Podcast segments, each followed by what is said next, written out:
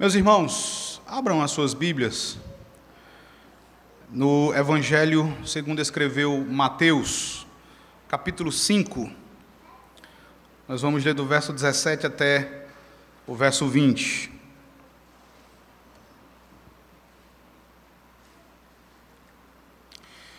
Na discussão sobre o dízimo, meus irmãos, a gente vai iniciar com aquela que é a questão talvez mais básica, mais fundamental e que tem causado mais dúvidas a muitas pessoas hoje, até por aquilo que muitas pessoas acabam vendo aí na internet, através de mensagens de alguns pregadores, que é a questão da perpetuidade do dízimo, ou seja, do dever do cristão de dizimar ainda nos dias de hoje. Tá?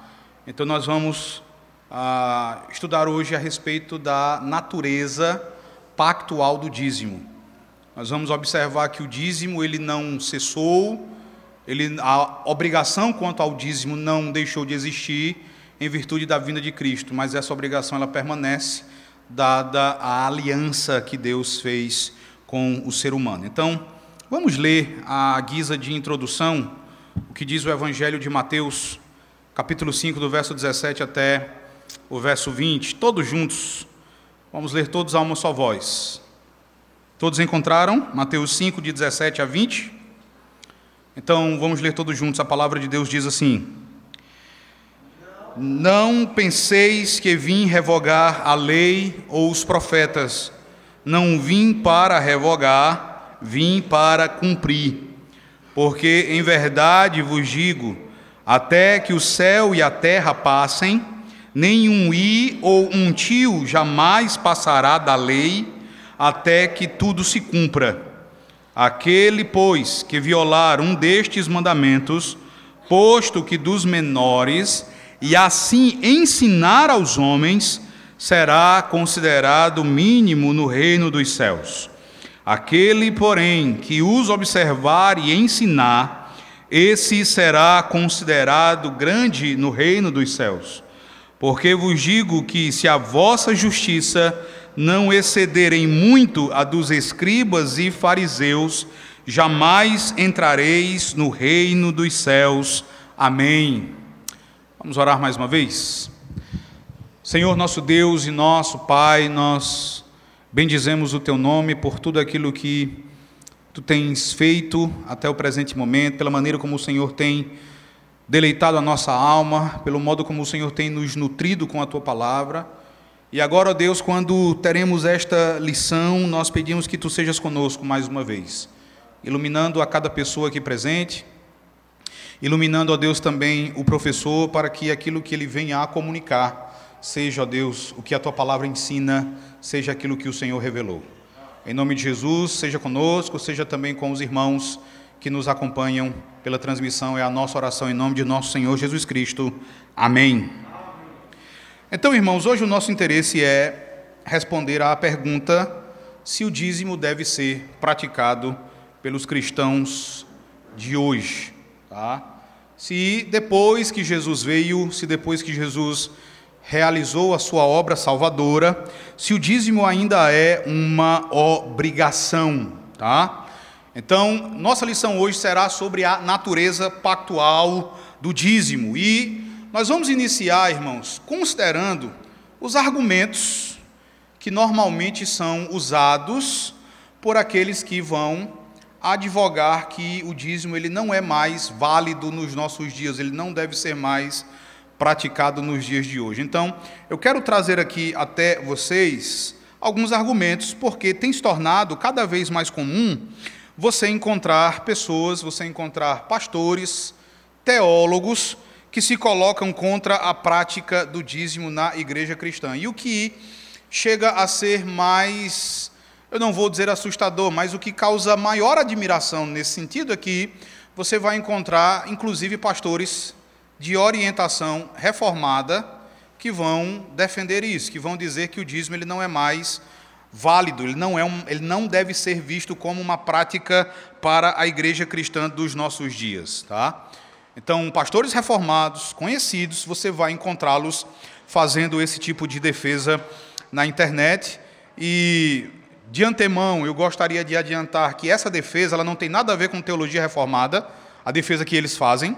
Na verdade, o que você pode perceber é uma inconsistência na teologia dessas pessoas, porque ela tem essa essa afirmação, essa ideia, ela tem outro fundamento que não a teologia reformada, desde que você entenda que teologia reformada significa teologia do pacto, tá?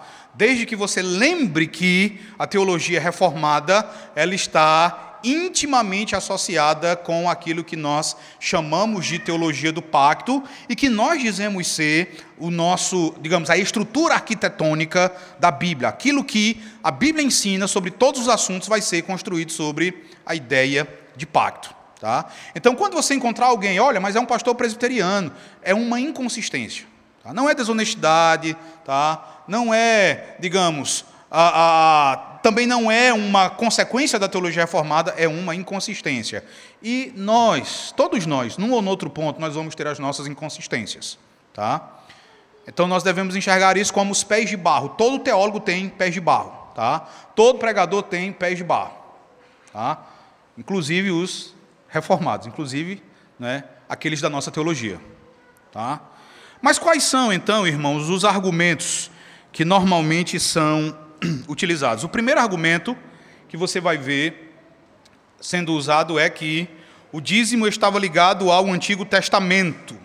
Tá?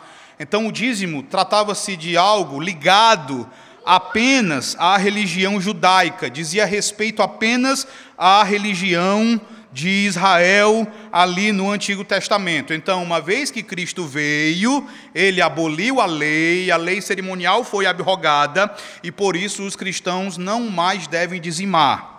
Tá? Você vai ver as pessoas dizendo o seguinte: olha, veja que quem recolhia os dízimos eram os sacerdotes levitas. O Novo Testamento vai dizer que o sacerdócio levítico ele foi, né, ele foi, é, ele, ele acabou, ele cessou, ele deixou de existir. Então, se o dízimo estava ligado ao sacerdócio levítico, se era uma prática do Antigo Testamento, então não é mais uma prática para os cristãos hoje, tá? Então, esse é o argumento que normalmente vai ser usado. E um pastor chamado Randy Alcorn, ele vai falar sobre essas pessoas, ele vai dizer, ele vai dizer o seguinte sobre elas. Ele diz assim: Algumas pessoas estão definitivamente convencidas e têm dedicado as suas vidas a convencer outras pessoas que o dízimo nunca deveria ser prática sob a nova aliança. Eles creem que qualquer pessoa que pense que deveria dar um mínimo de 10% a Deus está na escravidão do legalismo da lei do Antigo Testamento. Eles consideram que o ato de dizimar e a frequente prática desse ato é um câncer nas igrejas, é uma ferramenta manipulativa que líderes inescrupulosos utilizam para financiar os seus projetos preferidos e estilos de vida exorbitantes. Ah, então, ele vai dizer que muita gente se coloca contra o dízimo e tenta dar uma formulação teológica a isso, mas está preocupado com a maneira como muitos líderes aí na igreja evangélica acabam é, estimulando o dízimo, incentivando o dízimo, mas tão somente para que para serem sustentados na maneira como vivem. E meus irmãos, nós não podemos negar que isso de fato existe, tá? Porque existe, tá? Nós vamos ver aí muitas pessoas adeptas da teologia da prosperidade, adeptas agora da chamada teologia coaching, tá? que vão incentivar as pessoas a dizimarem, porque a grande preocupação que elas têm é com o estilo de vida que possuem, né? é os, os líderes manterem um estilo de vida assim nababesco. Ah, só para vocês terem uma ideia do que acontece muitas vezes. Vai sair um livro pela editora Cultura Cristã, que é a editora da nossa igreja. Esse livro ele é intitulado Deus, Ganância e Evangelho da Prosperidade. Deus, ganância e o Evangelho da Prosperidade. Eu trabalhei na revisão desse livro, ele deve sair daqui a algum tempo. Esse livro, o que há de mais interessante nele, vocês já ouviram falar de Benihim? Já? Esse livro foi escrito por um sobrinho do Benihim, tá? chamado Kosihim, que durante toda a vida foi preparado para ser o sucessor do tio, mas que, quando foi para a universidade, conheceu a fé reformada. E aí, depois conheceu a fé reformada, não conseguiu mais seguir adiante, auxiliando o tio, e abandonou a teologia da prosperidade e hoje escreve contra a teologia da prosperidade. Hoje ele é um, um pastor reformado. Tá? E ele escreveu esse livro contando a história dele, contando aquilo que ele viu enquanto ele ah, esteve ao lado do seu tio e do seu pai. E ele vai dizer algumas coisas, irmãos, ele vai descrever algumas coisas sobre o estilo de vida do tio, do próprio pai, assim, que, que assustam. Eu vou mencionar só uma das coisas que ele menciona no livro. Tá? Todas as torneiras da casa, da mansão de Benihim, não é que elas sejam banhadas a ouro, são de ouro puro. As torneiras. Tá? E tudo isso é mantido exatamente pela ideia, né, pela, pelo estímulo que esses líderes fazem as pessoas a, a darem o que têm e o que não têm. Então, de fato, o problema existe, só que o que deve ser destacado é que o fato de alguns líderes inescrupulosos abusarem não diz que o dizimar é errado em si. O abuso de uma prática não diz que a prática é errada. Só diz que a prática deve ser corrigida. Só diz que se deve retornar àquilo que é correto. Tá? Essa é a preocupação de muita gente. Então, a ideia é que, se você dizima, você é alguém que está preso ao legalismo no Antigo Testamento, você está preso às sombras. E, meus irmãos, o grande problema com esse pensamento, e por que eu disse que quem defende isso no meio reformado é inconsistente, o grande problema com isso é que esse pensamento parte de um pressuposto dispensacionalista. Eu já falei aqui várias vezes para os irmãos do dispensacionalismo. A melhor definição do dispensacionalismo que eu já encontrei foi dada por um teólogo bem conhecido chamado A.W. Pink. A W. Pink vai dizer que o dispensacionalismo é um modo antigo de maltratar as escrituras. Tá? É um modo antigo de maltratar as escrituras. Por quê? Porque ele vai olhar, por exemplo, para a palavra de Deus e vai fazer, estabelecer uma ruptura radical entre o Antigo Testamento e o Novo Testamento. E aí, quando você se depara a afirmações do tipo, olha, isso aqui é lá do tempo da lei, isso aqui é lá do Antigo Testamento, isso não tem mais nada a ver conosco, tá? isso não tem mais nada a ver com a igreja, nós, nós hoje vivemos no tempo da graça, não no tempo da lei, o que vale para nós é o que está no Novo Testamento. Quando você se depara a esse tipo de afirmação, você está diante do dispensacionalismo, que promove essa ruptura radical entre o Antigo e o Novo Testamento. Tá? Então, quando você encontrar alguém dizendo, olha, o dízimo é da época do Antigo Testamento, tá? não deve ser mais ah, praticado pelos cristãos, o fundamento desse pensamento é o dispensacionalismo. Um teólogo reformado chamado Rusas Rushduni, ele vai falar disso da seguinte maneira, observe, ele diz assim, Há muitos que sustentam que o dízimo não é mais obrigatório, mas foi abolido juntamente com o restante da lei, pelo grande fato divisório na história, que foi a cruz de Cristo. Essa posição, sempre que defendida, reside em uma forma de dispensacionalismo. Ela divide as Escrituras em duas ou mais eras que são totalmente diferentes, até mesmo quanto à maneira de salvação em alguns casos, e sustenta que a lei é agora inválida, porque nós estamos debaixo da graça. Irmãos, a, a, a divisão que o dispensacionalismo faz na Bíblia é tão radical que você vai encontrar teólogos dispensacionalistas ensinando que no Antigo Testamento a salvação é de um jeito, no Antigo Testamento a salvação é de outro. Então, no Novo Testamento a salvação é pela graça, tá? É pela fé em Cristo, mas no Novo Testamento, é, perdoe-me, no Antigo Testamento a salvação era pela lei, era pela obediência. Tá? Grandes nomes do dispensacionalismo vão defender isso, tá? como Lewis Sperry Schaeffer. Tá? Então, a ideia é, você tem dois modos de salvação distintos, e isso não é verdade. Quando você lê Romanos capítulo 4, o apóstolo Paulo falando de Abraão, vai dizer que Abraão também foi justificado pela fé. Paulo vai dizer que Abraão creu em Deus e isso lhe foi imputado como justiça. O dispensacionalismo vai dizer, por exemplo, que Deus possui dois povos, dois povos distintos. Ele tem Israel o Israel étnico, o Israel nação, esse é o povo de Deus. Deus tinha um programa para Israel, o programa de Deus para Israel era o estabelecimento do reino de Deus na terra, em Jerusalém, mas quando Jesus veio, Israel não creu em Cristo, na verdade, matou a Cristo, e por essa razão Deus então suspendeu o seu plano para Israel e iniciou então a tratativa com um novo povo, que é a igreja. Mas Israel não deixou de ser povo de Deus, tá? Digamos, está apenas em stand-by. Então, o dispensacionalismo ele vai fazer esse tipo de separação. Dois povos, dois modos de salvação, tá?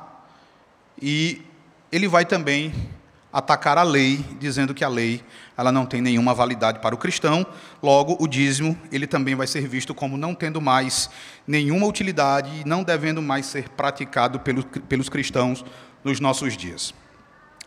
Eu coloquei aqui a citação de um teólogo dispensacionalista chamado Peter Verhoff.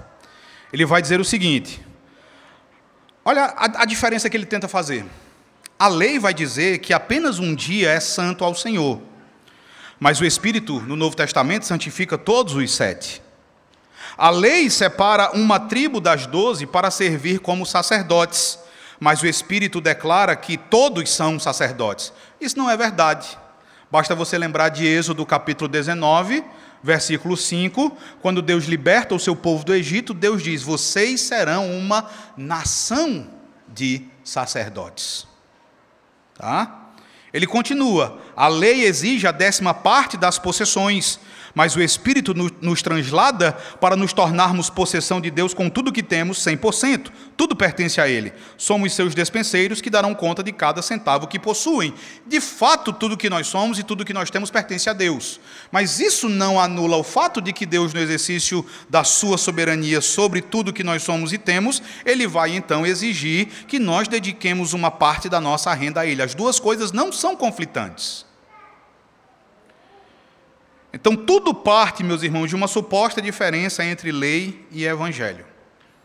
E muita gente tem usado esse argumento para atacar a prática do dízimo nas igrejas. O segundo argumento que normalmente é utilizado é que, ah, já vi algumas pessoas dizendo: olha, ah, a prova de que o dízimo hoje nada mais é do que uma manifestação da ambição dos pastores é que em Israel o dízimo ele não era dado em dinheiro. O dízimo em Israel era dado ah, em sementes, em cereais, em animais, como bois e ovelhas. Então, os opositores vão dizer que os líderes deveriam então aceitar que os dízimos fossem dados assim, hoje, não em dinheiro. Imagina aí, César, né? Imagina aí, presbítero Johannes, você, tesoureiro, presbítero Isaías, recebendo o dízimo. Esse argumento ele é falacioso, irmãos. Por quê? O modo no Antigo Testamento era um reflexo da característica pastoril e agrária da nação de Israel.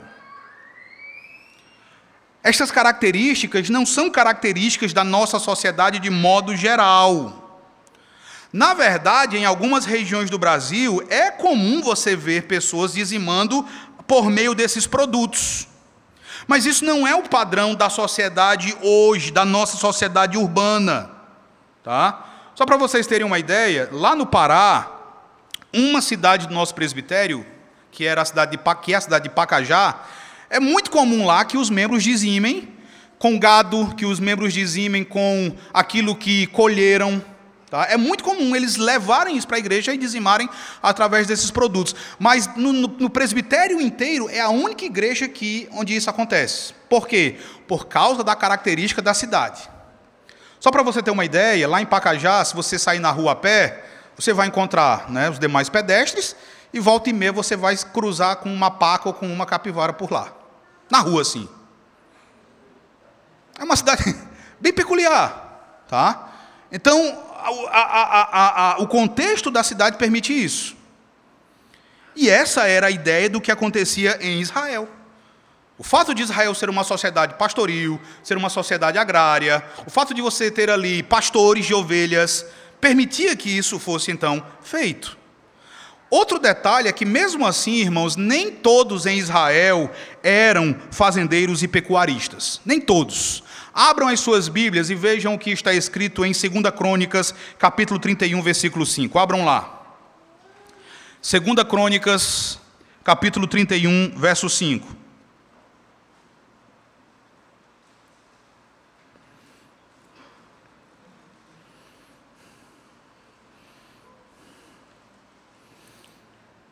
Segundo livro das Crônicas, capítulo 31, verso 5.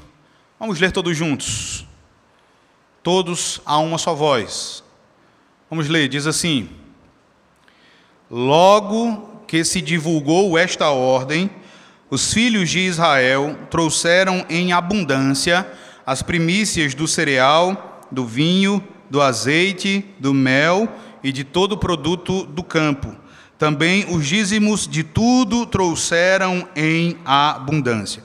Alguns, algumas observações sobre esse verso. A primeira observação é que esses produtos que são mencionados aí no versículo 5, eles não esgotam os artigos do que se deveria dizimar, são apenas exemplos. Tá? Então veja que o, a, o Senhor vai dizer: olha, você vai trazer as primícias do cereal, do vinho, do azeite, do mel, e ele vai dizer de todo produto do campo. Tá? Então aqui você tem alguns exemplos do que era então entregue. Mas logo em seguida o Senhor diz: Veja, também os dízimos de tudo trouxeram em abundância. Observem essa expressão de tudo. No texto hebraico é uma expressão inclusiva. Randy Alcorn ele vai dizer: se alguém fabricasse ou vendesse roupas, se alguém fosse então um artesão em cerâmica ou em joias, certamente seria esperado o mesmo nível de devoção a Deus que era esperado de fazendeiros e pastores, conforme evidenciado pelo dízimo. A ideia é: cada um dizimava daquilo que era fruto do seu trabalho. Quem era fazendeiro dizimava de acordo com isso mas quem era artesão dizimava de acordo com isso. Quem era artesão em cerâmica dizimava de acordo com o seu artesanato. Quem era artesão em joias dizimava de acordo com o seu artesanato. Então é falacioso dizer que, de modo geral, tá, o dízimo no Antigo Testamento ele era dado por meio de animais, cereais, isso e aquilo outro. Um terceiro argumento frequentemente utilizado, irmãos, é o argumento do silêncio. Esse, na verdade, vai ser um dos argumentos mais utilizados contra o dízimo, que é o argumento do silêncio. Qual é a ideia? O Novo Testamento ele vai trazer instruções a respeito de ofertas. Não vai? Por exemplo, você tem o apóstolo Paulo, olha, cada um no primeiro dia da semana punha de parte, né? Há uma oferta para as igrejas lá da, da Judéia, de Jerusalém. Ele vai dizer: olha, cada um contribua segundo é, está proposto no seu coração. Então, o Novo Testamento ele vai ter instruções a respeito das ofertas, mas ele não vai dizer absolutamente nada a respeito dos dízimos. Aí a conclusão a qual essas pessoas chegam é a seguinte: se o Novo Testamento fala de ofertas, as ofertas continuam. Se o Novo Testamento não fala de dízimos, então os dízimos eles não continuam. Aí você olha e diz, rapaz, sabe o que é mesmo? Então também não devem continuar nas igrejas de hoje. O pastor Everton Tokachique, ele vai dizer assim: a questão que geralmente se levanta é quais textos neotestamentários ou quais textos do Novo Testamento ensinam explicitamente que se deve continuar dando dízimo. Aqui eu volto a uma questão que eu já bati várias e várias vezes aqui na igreja, que é a maneira como a gente entende base bíblica. As pessoas dizem, me dá a base bíblica aí, tá? diga onde é que tem um texto que diga que o dízimo deve continuar hoje. Nós fazemos isso, irmãos, com muitas outras coisas. Você chega e diz assim, pastor, onde é que tem um texto que diga que Deus é uma trindade? Pastor, onde é que tem um texto que diga que mudou do sábado para o domingo? A gente não faz isso? Aí eu insisto dizendo o seguinte: a gente trata a Bíblia, irmãos, como se a Bíblia fosse uma enciclopédia. Porque lembra, numa enciclopédia, acho que o pessoal hoje não usa mais enciclopédia, né? Eu usei muito na minha época de, de estudante. Aqui a gente tem duas edições da enciclopédia Barça, duas edições assim, né, enormes. Uma enciclopédia é uma coleção de livros, né, divididos de modo em ordem alfabética, e ali você vai ter uma variedade de assuntos dividido ali em verbetes, ou seja, né, cada assunto tratado de acordo com a sua letra correspondente. Aí você quer saber algo de repente sobre balé, você vai lá no primeiro volume, vai na letra B, procura a palavra balé e ali você tem, né, um monte de informações já sistematizadas a respeito do balé. Ah, eu quero saber algo sobre churrasco, né? Então você vai, procura a letra C, procura o verbete, ah, eu quero saber sobre tal assunto. A gente trata a Bíblia assim, como se a Bíblia fosse uma enciclopédia. A gente quer tudo pronto. Pastor, onde é que tem um texto que diga que né, Jesus tem duas naturezas, uma natureza divina e uma natureza humana? Onde é que tem um texto, pastor, que diga aí que crianças devem ser batizadas? A gente imagina que base bíblica é apenas quando algo é explicitamente declarado nas Sagradas Escrituras. E não é. Eu já fiz esse exercício aqui com vocês, eu vou voltar a fazer aqui para que vocês entendam como é que funciona a questão de prover ou providenciar base bíblica para uma doutrina ou para uma prática. Abram as Bíblias de vocês aí rapidamente, já que é uma lição, vamos fazer uma atividade, tá? Abram as Bíblias de vocês em Êxodo no capítulo 3. Êxodo 3.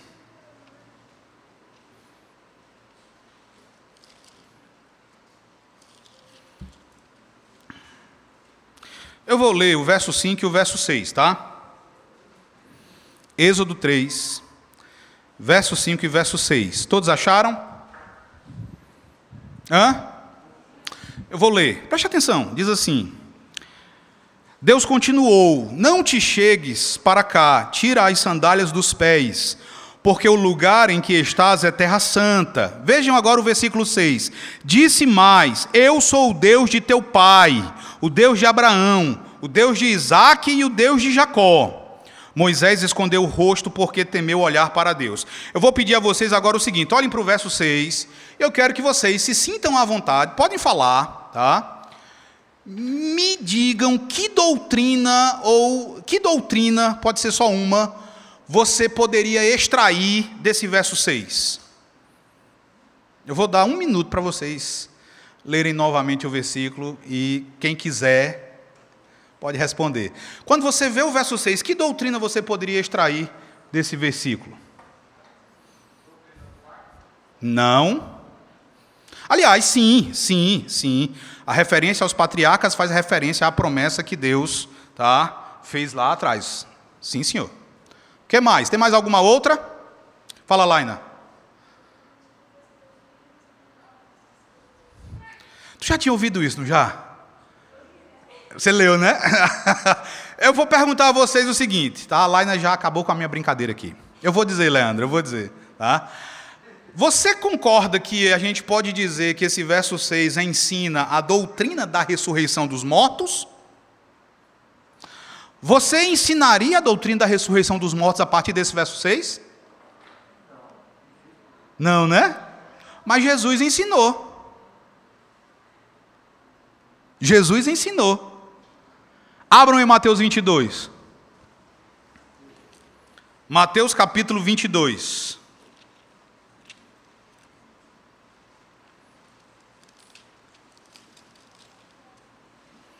Lá quando ele tem o encontro com os saduceus.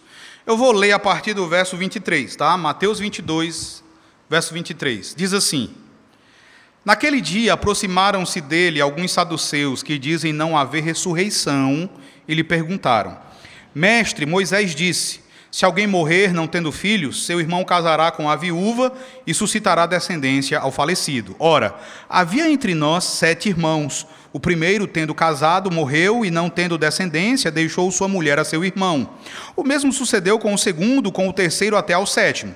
Depois de todos eles, morreu também a mulher. Portanto, na ressurreição, de qual dos sete será ela esposa? Porque todos a desposaram. Respondeu-lhe Jesus: Errais, não conhecendo as Escrituras nem o poder de Deus.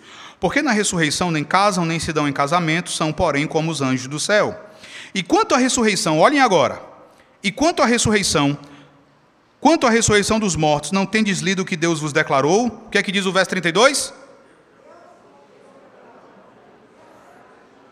Eu sou o Deus de Abraão, o Deus de Isaac e o Deus de. Aí você olha agora para o rodapé da sua Bíblia, lá onde tem os textos. Procura aí, 22.32. Qual é o texto que Jesus está citando? Hã? Êxodo 3,6. Vejam a base bíblica que Jesus dá para a doutrina da ressurreição dos mortos. Eu sou o Deus de Abraão, o Deus de Isaac e o Deus de Jacó. Isso aqui é o que a gente chama de inferência. Tá? O Leandro mencionou o caso da teologia do pacto. A teologia do pacto ela é mais explícita ali. Já a doutrina da ressurreição ela não é explícita. Ela está implícita. E Jesus infere isso. Quem é que vai discordar da interpretação de Jesus, né? Quem é, quem é que é maluco o suficiente para discordar da interpretação de Jesus? Nenhuma. Ninguém é. É por isso, irmãos, que a nossa confissão de fé ela vai dizer o seguinte, no capítulo 1 e no parágrafo 6. Todas as coisas que são necessárias para a glória de Deus, para a salvação, para a fé e para a vida do homem, ou é expressamente declarado na Escritura, ou pode ser lógica e claramente deduzido dela. Então, uma base bíblica que você tem através de uma declaração explícita é válida, assim como uma base bíblica como esta, que você obtém por lógica e necessária dedução. Então, para que uma prática seja válida no Novo Testamento, ela não tem de ser explicitamente afirmada ali no Novo Testamento, basta que ela continue desde o Antigo. Basta que ela seja estabelecida no Antigo Testamento e não seja explicitamente revogada no Novo. Para dizer que o dízimo não é mais válido no Novo Testamento, aí sim seria necessário uma revogação explícita. E não há. O argumento do silêncio, meus amados irmãos, ele na verdade é uma faca de dois gumes para quem ataca o dízimo. Porque se o argumento, porque se o silêncio do Novo Testamento representa um problema para quem advoga, para quem defende uma prática, tá? Para quem é contra a prática, o silêncio do Novo Testamento é um verdadeiro problema. E por qual motivo? Porque é quando uma prática vai ser descontinuada que ela precisa ser explicitamente afirmada. Porque veja só, meus irmãos, os autores da Escritura, todos eles, né, com a exceção de alguns poucos, como Marcos e como Lucas, mas todos eles eram judeus. Todos eles estavam acostumados e conheciam a revelação dada desde o Antigo Testamento.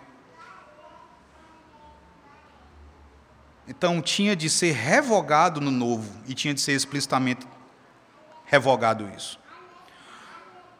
Um pastor chamado Randy Booth, ele vai, ele fala aqui sobre o batismo infantil, porque as pessoas fazem a mesma coisa em relação ao batismo infantil. Ah, no Novo Testamento não diz que crianças devem ser batizadas, no Novo Testamento não tem nenhum caso de batismo de crianças, então, né, ah, não deve ser praticado. Ele vai falar sobre isso, mas o argumento dele se aplica também a essa questão que nós estamos estudando hoje, que é o dízimo.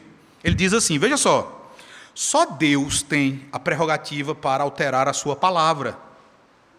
Em outras palavras, os cristãos não podem, de modo arbitrário, declarar como sendo vã qualquer porção da palavra de Deus, incluindo, porção, incluindo qualquer porção do Antigo Testamento. Qualquer reivindicação de mudança entre o Antigo Pacto e o Novo Pacto deve ser validada por uma revelação de Deus como, como encontrada nas Escrituras em si. Nós temos uma Bíblia, não duas. Então, tanto o Antigo quanto o Novo Testamento direcionam a fé e a prática do crente do novo pacto. Nós podemos cortar as raízes de uma árvore e esperar que ela sobreviva, da mesma forma que podemos cortar o antigo pacto do novo. O Antigo e o Novo Testamento estão amarrados um ao outro e são interdependentes. O Antigo Testamento necessita do Novo Testamento e o Novo Testamento precisa do Antigo Testamento para serem, para serem propriamente interpretados e compreendidos. Então a ideia, meus irmãos, é que existe uma unidade entre os dois testamentos e essa unidade proporciona uma continuidade. Quando qualquer coisa vai ser descontinuada, o Novo Testamento vai dizer: Ele aboliu no seu corpo tais e tais ordenanças. Percebem que essa normalmente é a fórmula?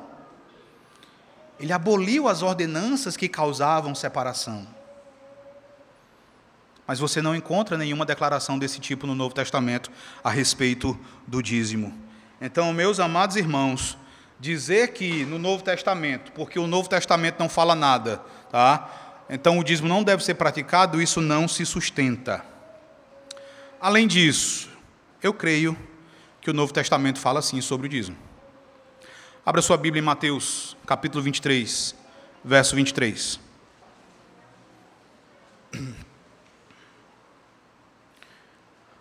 Mateus 23, verso 23. Vamos ler todos juntos, tá? Essa é uma passagem do Novo Testamento em que Jesus atribui continuidade à prática dos dízimos. Mateus 23, verso 23. Vamos ler todos juntos. Todos acharam?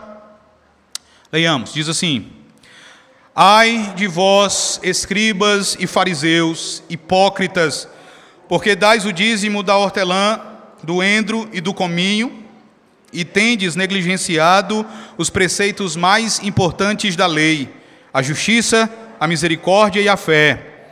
Devíeis, porém, fazer estas coisas sem omitir aquelas. Percebem? Duas observações aí, porque normalmente quem é contra a prática do dízimo vai olhar para esse texto e vai dizer assim: ah, mas veja só, Jesus ele está falando isso aí para os fariseus e para os escribas, ele não está falando isso aí para os cristãos. Então ele está falando do dízimo dentro do judaísmo, não do dízimo no cristianismo. Perceba um detalhe.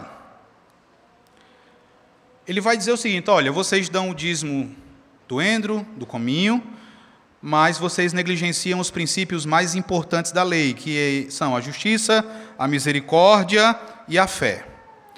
Vocês devem fazer estas coisas, ou seja, justiça, misericórdia e fé, sem omitir aquelas, que é, no caso, o dízimo de todas aquelas coisas. A pergunta é: justiça era só para o judaísmo?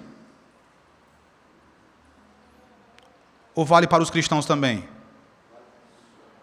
Misericórdia vale só para o judaísmo ou vale para os cristãos também? A fé se aplica só ao judaísmo ou se aplica aos cristãos também? Então por que, que a, a prática do dízimo também não se aplica? Ele fala aí de deveres que são necessários serem executados. A única distinção aí é entre o que é maior e o que é menor. A distinção que ele faz aí não é entre o que deve ser feito e o que não deve ser feito. Ele vai dizer que ambos devem ser feitos. Existem alguns aí que são maiores. Mas o fato de algo ser menor não quer dizer que não deva ser praticado.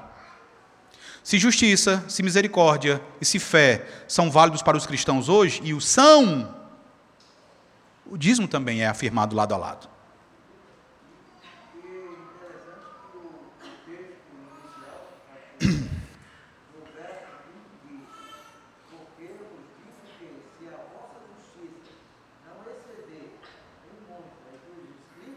Uhum. Sim. Sim, sim, sim. Sim, ter ainda mais zelo do que eles tinham. Tá? Então, irmãos, esses são argumentos que são usados e nenhum deles vai se sustentar. O que eu quero trabalhar com vocês agora é o aspecto positivo, ou o fundamento bíblico do dízimo em si. Tá?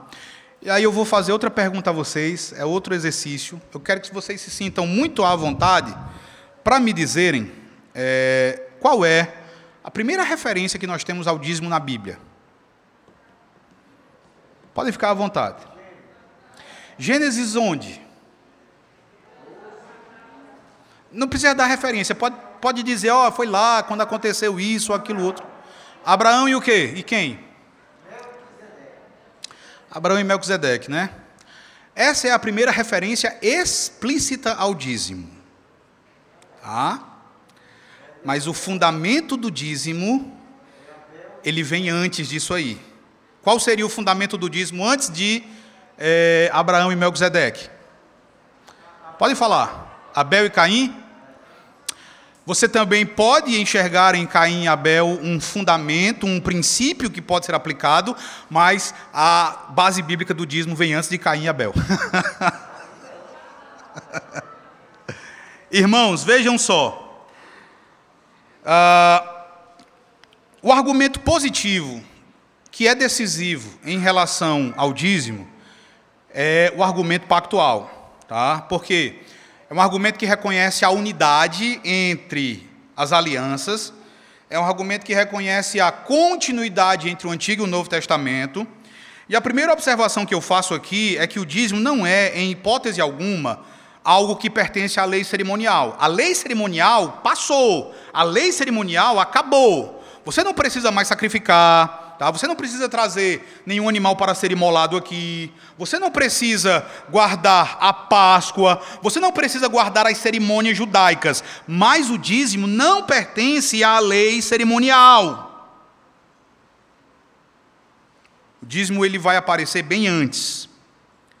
E no Antigo Testamento você tem a primeira referência explícita ao dízimo na a ocasião em que Abraão deu o dízimo para Melquisedeque, mas, meus irmãos, o fundamento teológico para o dízimo, a teologia reformada vai observar lá no estabelecimento da aliança de Deus com Adão no jardim do Éden.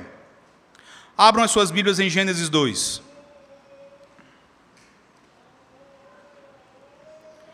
Gênesis capítulo 2.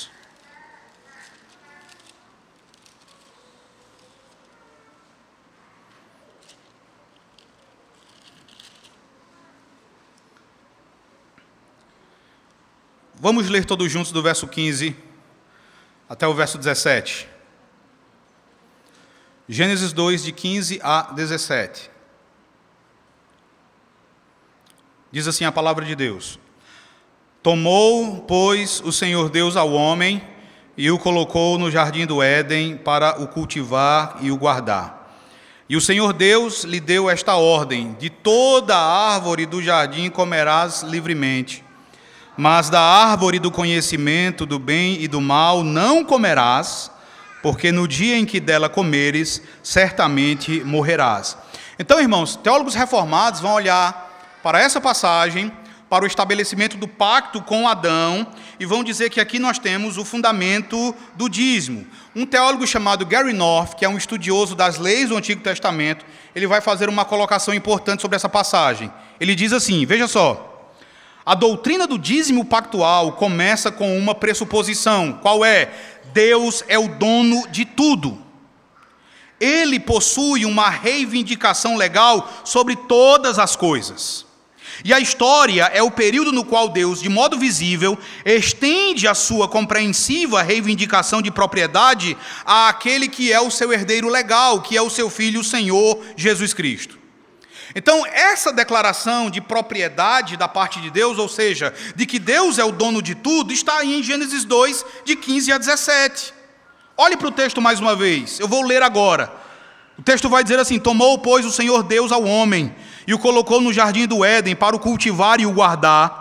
E o Senhor Deus lhe deu esta ordem: de toda árvore do jardim comerás livremente, mas da árvore do conhecimento do bem e do mal não comerás, porque no dia em que dela comeres certamente morrerás. Percebam, Deus, ele era o dono de todas as árvores do jardim. Havia só o jardim? Havia só o jardim naquela, naquela ocasião? Não. Então ele era o dono de todas as árvores ali do jardim, como também era o dono de todas as árvores fora do jardim. Porque ele é o dono de tudo, ele é o dono de todas as coisas. E vejam que Deus vai dar a Adão um privilégio. O privilégio que Deus dá a Adão é o de fazer uso do fruto de todas as árvores do jardim, mas observem que Deus ele reserva para si algo. Ele deixa Adão fazer uso de todas as árvores, com exceção de uma. Há uma árvore que Deus reserva para si, que é a árvore do conhecimento do bem e do mal. Irmãos, tudo foi dado ao homem para o desfrute do homem, para o usufruto do homem, mas uma árvore ali deveria ser reconhecida como reservada para o Senhor. Aqui você tem um princípio pactual muito claro.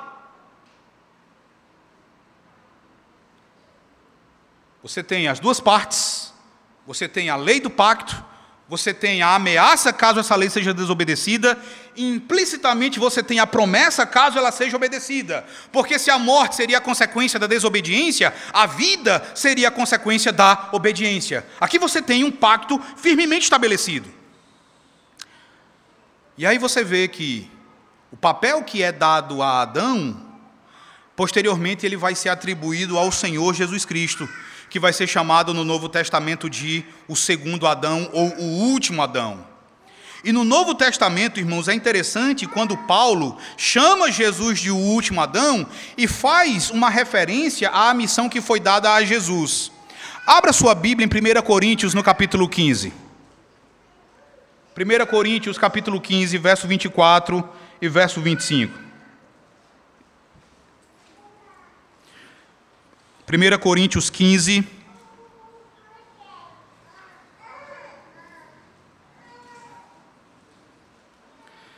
Verso 24 e verso 25.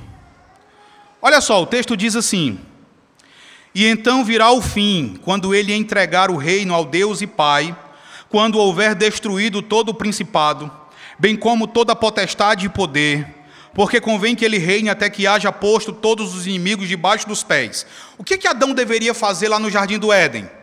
O verso 15 vai dizer que Deus o colocou no jardim do Éden para o cultivar e o guardar. Ele deveria, por exemplo, irmãos, além de desenvolver o jardim, ele deveria guardar, proteger o jardim. Ele deveria dominar, por exemplo, a serpente a partir do momento que a serpente adentrou ali. Esse papel ele vai ser dado depois aos levitas, quando eles, os levitas são então comissionados para cuidarem do tabernáculo. As palavras que são usadas para descrever o cuidado dos levitas são as mesmas palavras usadas para descrever o papel de Adão ali no jardim do Éden. Os levitas eles deveriam guardar o tabernáculo, e uma forma de guardar o tabernáculo era exatamente impedir que animais impuros entrassem ali. Apenas animais puros poderiam entrar. Os levitas eles tinham a função de serem os protetores, os guardadores, aqueles que dominariam todo e qualquer animal impuro que porventura quisesse entrar no tabernáculo. O que Adão não fez no Éden e o que Jesus faz. Veja que Paulo vai dizer que ele vai reinar. O reino mediador de Jesus é até que ele ponha todos os inimigos debaixo dos pés. Paulo fala aqui, irmãos, do cumprimento visível do pacto feito com Adão. Baseado nisso, o Dr. Gary North ele vai dizer o seguinte: até que esse dia chegue, os crentes, que são os guardadores da aliança, têm uma maneira de reconhecer o domínio universal de Deus. Eles têm uma maneira de reconhecer a abrangente reivindicação legal de Deus sobre todas as coisas, que é o dízimo. Esta é uma reivindicação legal de Deus, tão certa quanto a sua reivindicação de propriedade universal. O dízimo é um pagamento judicialmente representativo a Deus, que anuncia de maneira simbólica duas coisas. A primeira, a reivindicação de Deus sobre todas as coisas, e segunda, a reivindicação legal do homem sobre tudo, como aquele que foi delegado por Deus como seu agente na história. O homem só não, o homem só não é dono de uma coisa, assim como não era dono de uma árvore no jardim. A única exceção ao domínio do homem é o dízimo.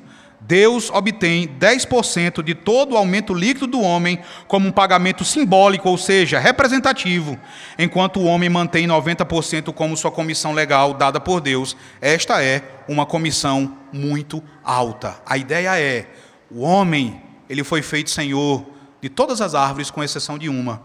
O homem ele é feito senhor, Deus dá a ele senhorio sobre toda a sua renda, com exceção de uma porção. Esse é o princípio pactual. Um outro detalhe, irmão, sobre os pactos na Bíblia é que cada pacto feito no mundo antigo tinha cinco elementos. Tá? Todo pacto, toda aliança feita na Bíblia, você vai encontrar cinco elementos. Primeiro, um anúncio daquele que é o soberano. Tá? Segundo, Há uma hierarquia representativa em todo pacto. Terceiro, há uma ordem legal, ou seja, o soberano ele coloca limites, ele dá leis, leis que não podem ser ultrapassadas. Quarto, você tem um sistema de sanções positivas e negativas, ou seja, se as leis forem obede obedecidas, isso tem consequências. Se as leis forem quebradas, isso também tem consequências. Tá? E em quinto lugar, você tem um sistema de herança ao longo do tempo. Você pode pegar esses cinco elementos do pacto e traduzi-los em uma linguagem mais familiar. Primeiro é: quem é que está no comando? É Deus. Segundo, a quem que o homem deve se reportar? Aquele que é soberano, no caso, a Deus. Terceiro, quais são as regras? A lei de Deus dada no Antigo Testamento. O que eu ganho se eu obedecer? A vida. O que eu ganho se eu desobedecer? A morte. Tá? Cinco. Isso tem um futuro, ou seja, isso vai continuar? Isso se perpetua ou é momentâneo? Onde é que o dízimo entra aqui nessa estrutura pactual? Gary North vai dizer: na aliança, o dízimo é um pagamento representativo que reconhece a existência de uma hierarquia, na qual o Deus Criador da Bíblia é o soberano, o homem é o seu agente delegado e a criança está sob o domínio do homem. O pagamento do dízimo é o tributo é o reconhecimento do homem que guarda a aliança perante o céu e o inferno, de que ele honra esta aliança como subordinado de Deus e também como seu agente de domínio sobre todo o cosmos. Qual é a ideia? O dízimo é o tributo que o vassalo dá àquele que é o suzerano.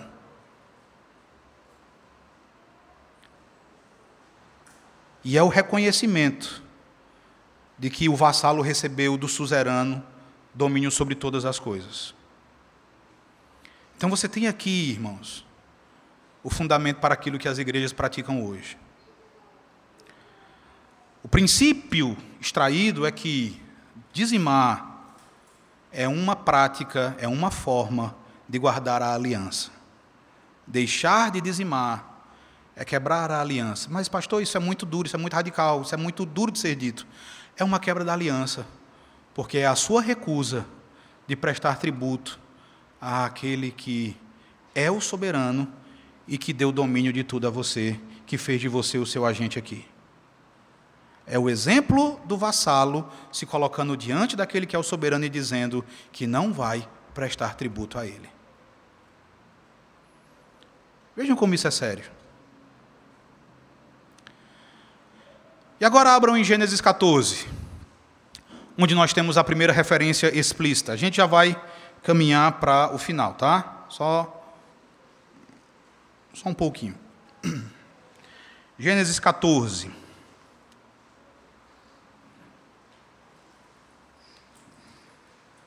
Do verso 18 ao verso 20. A gente até fez a exposição de Hebreus há algum tempo, né, há não muito tempo sobre essa referência aqui. Eu vou ler Gênesis 14, de 18 a 20, diz assim: Melquisedeque, rei de Salém, trouxe pão e vinho. Era sacerdote do Deus Altíssimo. Abençoou ele Abraão e disse: Bendito seja Abraão pelo Deus Altíssimo, que possui os céus e a terra. E bendito seja o Deus Altíssimo, que entregou os teus adversários nas tuas mãos. Como é que termina o verso 20? E de tudo lhe deu Abraão o dízimo. Primeira coisa que você precisa observar nesse texto é que o dízimo foi a resposta de Abraão à bênção que ele recebeu, tá? a proteção dada por ele naquela guerra, da bênção impetrada sobre ele por Melquisedeque, e foi a resposta dele à refeição pactual, que foi servida a ele por Melquisedeque através ali de pão e vinho. Em segundo lugar, irmãos, veja que o dízimo ele não é uma novidade. Tá?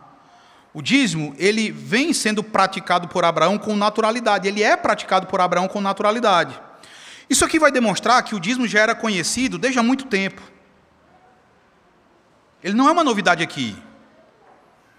Então, se Abraão naturalmente o pratica, é porque o dízimo ele já era conhecido há bastante tempo. Ora, irmãos, se o dízimo é uma instituição pactual estabelecida desde o princípio, é óbvio que, à medida que a humanidade se espalhou, essa prática também vai se espalhando. Só que, por causa da idolatria, os homens vão prestar tributo aos seus falsos deuses. Inclusive, outras nações, outros povos vão praticar também o dízimo, só que o dízimo como um tributo aos ídolos, aos falsos deuses deuses.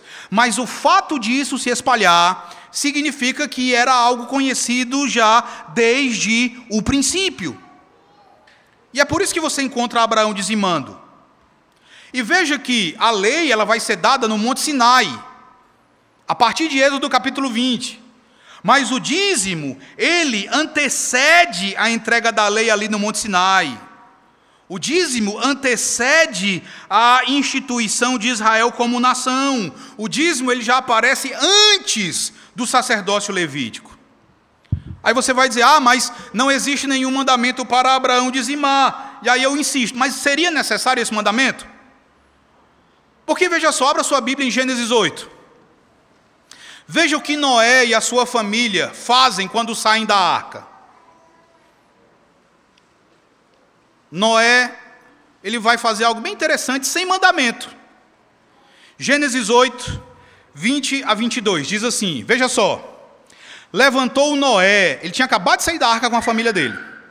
Levantou um Noé, um altar, levantou um Noé um altar ao Senhor, e tomando de animais limpos e de, de aves limpas, ofereceu holocaustos sobre o altar. E o Senhor aspirou o suave cheiro e disse consigo mesmo: Não tornarei a amaldiçoar a terra por causa do homem, porque é mau o desígnio íntimo do homem desde a sua mocidade, nem tornarei a ferir todo vivente como fiz. Enquanto durar a terra, não deixará de haver sementeira e ceifa, frio e calor, verão e inverno, dia e noite. Vejam só, meus irmãos, não só aqui, mas mesmo nos primeiros capítulos de Gênesis, você não vê nenhum mandamento para se oferecer sacrifício. Você não tem nenhum mandamento para o oferecimento de sacrifícios. Mas você encontra sacrifícios sendo oferecidos a Deus desde o princípio. E veja, Noé já conhecia a diferença entre animais limpos e animais impuros. Percebem? O texto vai dizer que Noé, ele, tomando de animais limpas e de aves limpas, ofereceu holocausto sobre altar. Ele já conhecia isso. A ideia é que esse era um dever que já era conhecido por Noé. Assim como o dever do dízimo, ele também já era conhecido por Abraão. Em algum momento do passado de Abraão, esse dever havia sido entregue a Abraão. Outro detalhe interessante é que quando Abraão dá o dízimo a Melquisedeque, sacerdote do Deus Altíssimo e rei de Salém, Melquisedeque, ele oferece o que a Abraão? Pão e vinho. Percebem isso? Aqui você tem algo que aponta para uma cerimônia, que milênios depois, essa cerimônia vai ser formalmente estabelecida pelo Senhor Jesus Cristo, que é o sacramento da ceia do Senhor, a nossa refeição pactual. O que eu desejo que vocês percebam, irmãos, é que o pacto, ele sempre aparece quando o dízimo é discutido na Bíblia dízimo, ele sempre vai estar ligado à aliança.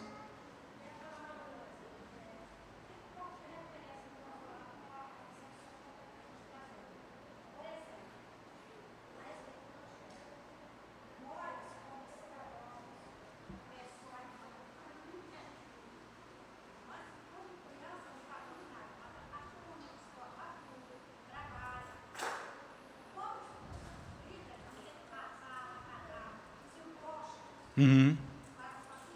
Uhum.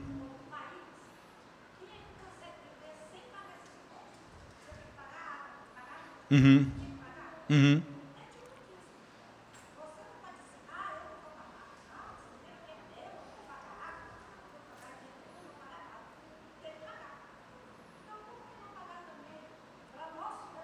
Uhum.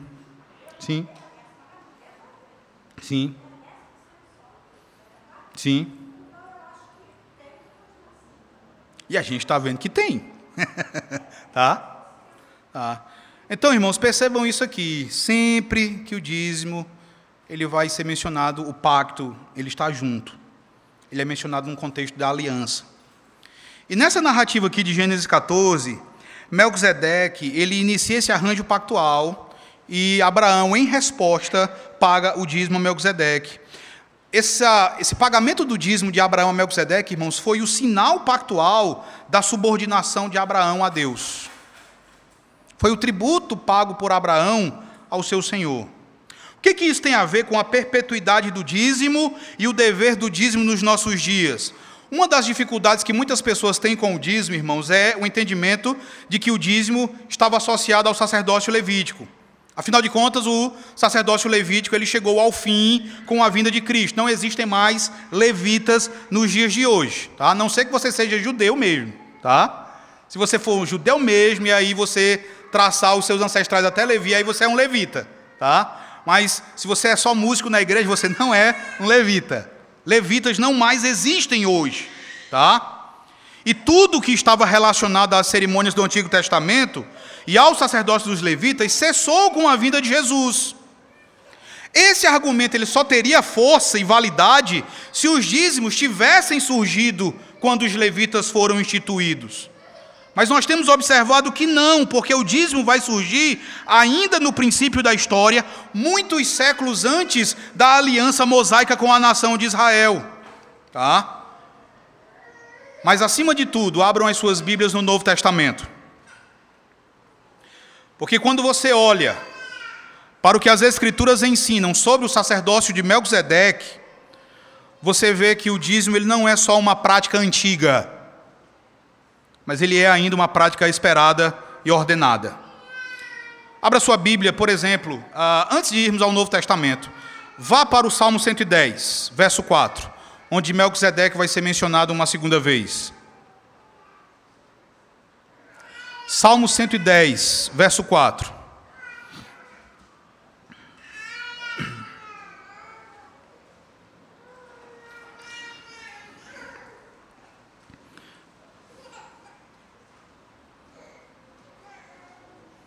Salmo 110, verso 4. Vamos ler todos juntos? Diz assim: leiamos. O Senhor jurou, todos, vamos lá? O Senhor jurou e não se arrependerá. O que? Tu és sacerdote para sempre, segundo a ordem de Melquisedeque. De quem que o salmista está falando aqui? Irmãos, o autor de Hebreus vai pegar esse salmo e vai aplicá-lo ao Senhor Jesus Cristo.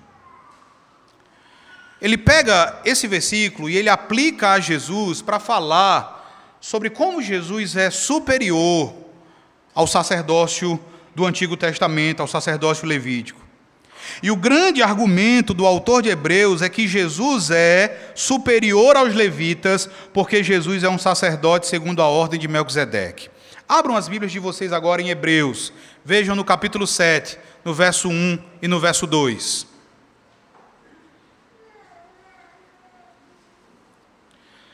Hebreus 7, verso 1 e verso 2. Veja como ele diz, veja como ele argumenta. Ele diz assim: Porque este Melquisedeque, rei de Salém, sacerdote do Deus Altíssimo, que saiu ao encontro de Abraão quando voltava da matança dos reis e o abençoou, para o qual também Abraão separou o dízimo de tudo. Ele vai, desde o capítulo 5, ele vem dizendo que Jesus é um sacerdote da ordem de Melquisedeque, e agora ele vai mostrar como o sacerdócio de Melquisedeque era superior ao sacerdote dos levitas. Ele vai mostrar essa superioridade fazendo um contraste entre os levitas e Melquisedeque. Ele deseja aplicar a Jesus o que é dito de Melquisedeque para provar que Jesus é maior e melhor do que todo o sacerdócio da antiga aliança. E vejam o detalhe do versículo 8. Vamos ler juntos o verso 8. Esse verso ele é bem interessante. Ele diz assim: Todos. Aliás, aqui são homens mortais os que recebem dízimos. Porém, ali aquele de quem se testifica. Eu acho que eu estou ouvindo só para um ouvido. Porque eu só estou ouvindo esse lado aqui ler. Tá? Então eu acho que é problema no meu ouvido, tá? Não é que esse lado aqui não está lendo, não. Irmãos, vejam só esse verso 8. Olhando para esse verso 8, eu vou fazer duas perguntas e eu quero que vocês respondam. Quem era que recebia os dízimos do antigo sacerdócio, de acordo com o autor? Homens mortais. Quem eram esses homens mortais? Os levitas. Tá? O autor diz que eram homens mortais aqueles que recebiam dízimo no antigo sacerdócio. Aqui ele fala dos filhos de Levi. Agora, na nova aliança, quem os recebe é aquele, ele vai dizer, que vive eternamente. Quem recebe é aquele que é sumo sacerdote segundo a ordem de Melquisedeque. O que ele está dizendo, irmãos, é que na antiga aliança, os dízimos, eles eram pagos aos sacerdotes filhos de Levi. Mas na nova aliança, os dízimos são pagos àquele que detém não o mesmo sacerdócio levítico da aliança mosaica, mas o sacerdócio eterno, o sacerdócio sem início e sem fim, que é o sacerdócio de Melquisedeque. No verso 9, você vai ver que ele vai afirmar que mesmo Levi pagou dízimos a Melquisedeque na pessoa de Abraão. Um comentarista chamado Simon Kistemacher, ele faz uma tradução do verso 8 que deixa isso ainda mais claro. Ele diz assim: No primeiro caso, o dízimo é recebido por homens que morrem, mas no outro caso, é por aquele que é declarado estar vivo. O dízimo era pago àqueles que morrem, e aquele que, diz, que é dito estar vivo, aquele que vive eternamente, continua a recebê-los. É o que o autor de Hebreus está dizendo. Calvino, ele vai comentar o verso 8 dizendo o seguinte: veja só, neste versículo, o apóstolo está argumentando que a dignidade do sacerdócio de Melquisedeque é perpétua, enquanto a dignidade dos levitas é temporária. O autor argumenta assim: aqueles a quem a lei destina os dízimos são homens mortais indicando assim que os direitos do sacerdócio levítico em certo tempo seriam anulados, assim como a sua própria vida chegaria ao fim. Mas a Escritura, ao descrever como os dízimos lhe foram pagos, não faz qualquer registro da morte de Melquisedeque. Portanto, o direito do, do, seu sacerdócio não se restringe a um período de tempo, mas ao contrário, o texto indica que o direito do sacerdócio, segundo Melquisedeque, é de caráter eterno. John Owen, ele vai dizer que no versículo 8 existe uma comparação e uma oposição entre os sacerdotes levitas e Melquisedeque nessa questão de recebimento de dízimos que é comum a ambos os sacerdócios. O que está sendo dito aqui, meus irmãos, é que o pagamento de dízimos, ele é um direito perpétuo daquele que é sacerdote segundo a ordem de Melquisedeque. Se o dízimo é um tributo pactual, se você tem alguém que é sacerdote eterno, esse tributo, ele tem de ser pago perpetuamente. Ele não cessou. Tudo que diz respeito aos sacerdócios, ao sacerdócio levítico cessou. Tudo que diz respeito aos levitas chegou ao fim. Mas o sacerdócio de Melquisedeque, que é o sacerdócio de Cristo, não cessou, não chegou ao fim. Pelo contrário, está em pleno vigor. Um presbítero da IPB chamado Samuel Junqueira, que é presbítero lá na igreja presbiteriana de Santo Amaro, ele escreveu uma obra sobre dízimos e ofertas. Essa obra foi publicada pela editora Cultura Cristã, a editora da nossa igreja. E ele vai apresentar a conclusão da identificação de Jesus como sacerdote segundo a ordem de Melquisedeque. Ele diz o seguinte: Sendo Cristo sacerdote eternamente segundo a ordem de Melquisedeque, tudo o que aconteceu no sacerdócio de Melquisedeque acontecerá também no sacerdócio de Cristo, porque há uma identificação desses sacerdócios. Ora, Melquisedeque recebeu dízimos de Abraão, portanto, Jesus também recebe dízimos, não de Abraão, mas dos filhos de Abraão, pela fé. Melquisedeque recebeu dízimos de um dos filhos de Abraão, que foi Levi, como o autor diz no verso 9. Levi pagou dízimos a Melquisedeque na pessoa de Abraão. Os filhos de Abraão continuam pagando o dízimo àquele que é sacerdote segundo a ordem de Melquisedeque. Por tudo isso, irmãos, eu concluo dizendo: nós podemos concluir com segurança que todo argumento que você encontra que diz que o dízimo não é mais uma obrigação para os crentes hoje, são argumentos falaciosos, são argumentos que são fracos, porque fazem uma leitura equivocada do que as Escrituras ensinam na verdade, não apenas fazem uma leitura equivocada, como acabam por forçar uma descontinuidade entre o Antigo e o Novo Testamento, que violenta a unidade da palavra de Deus. O dízimo, irmãos, ele não é uma invenção da aliança mosaica, ele não surgiu como uma cerimônia temporária vinculada unicamente ao sacerdócio do Antigo Testamento. O dízimo, ele possui uma natureza pactual, ele está fundamentado no pacto de Deus conosco. O dízimo é o reconhecimento que nós, que estamos na aliança, fazemos da soberania de Deus e de como o Senhor é o dono de todas as coisas. Alguma pergunta sobre isso, meus irmãos? Podem ficar à vontade.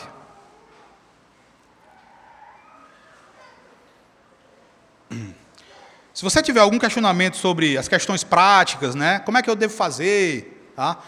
Espere os outros domingos, tá? Se você tiver, todavia, alguma dúvida sobre essa perpetuidade, pode ficar à vontade que a gente trata agora. Se for alguma coisa de ordem prática, espere, tá?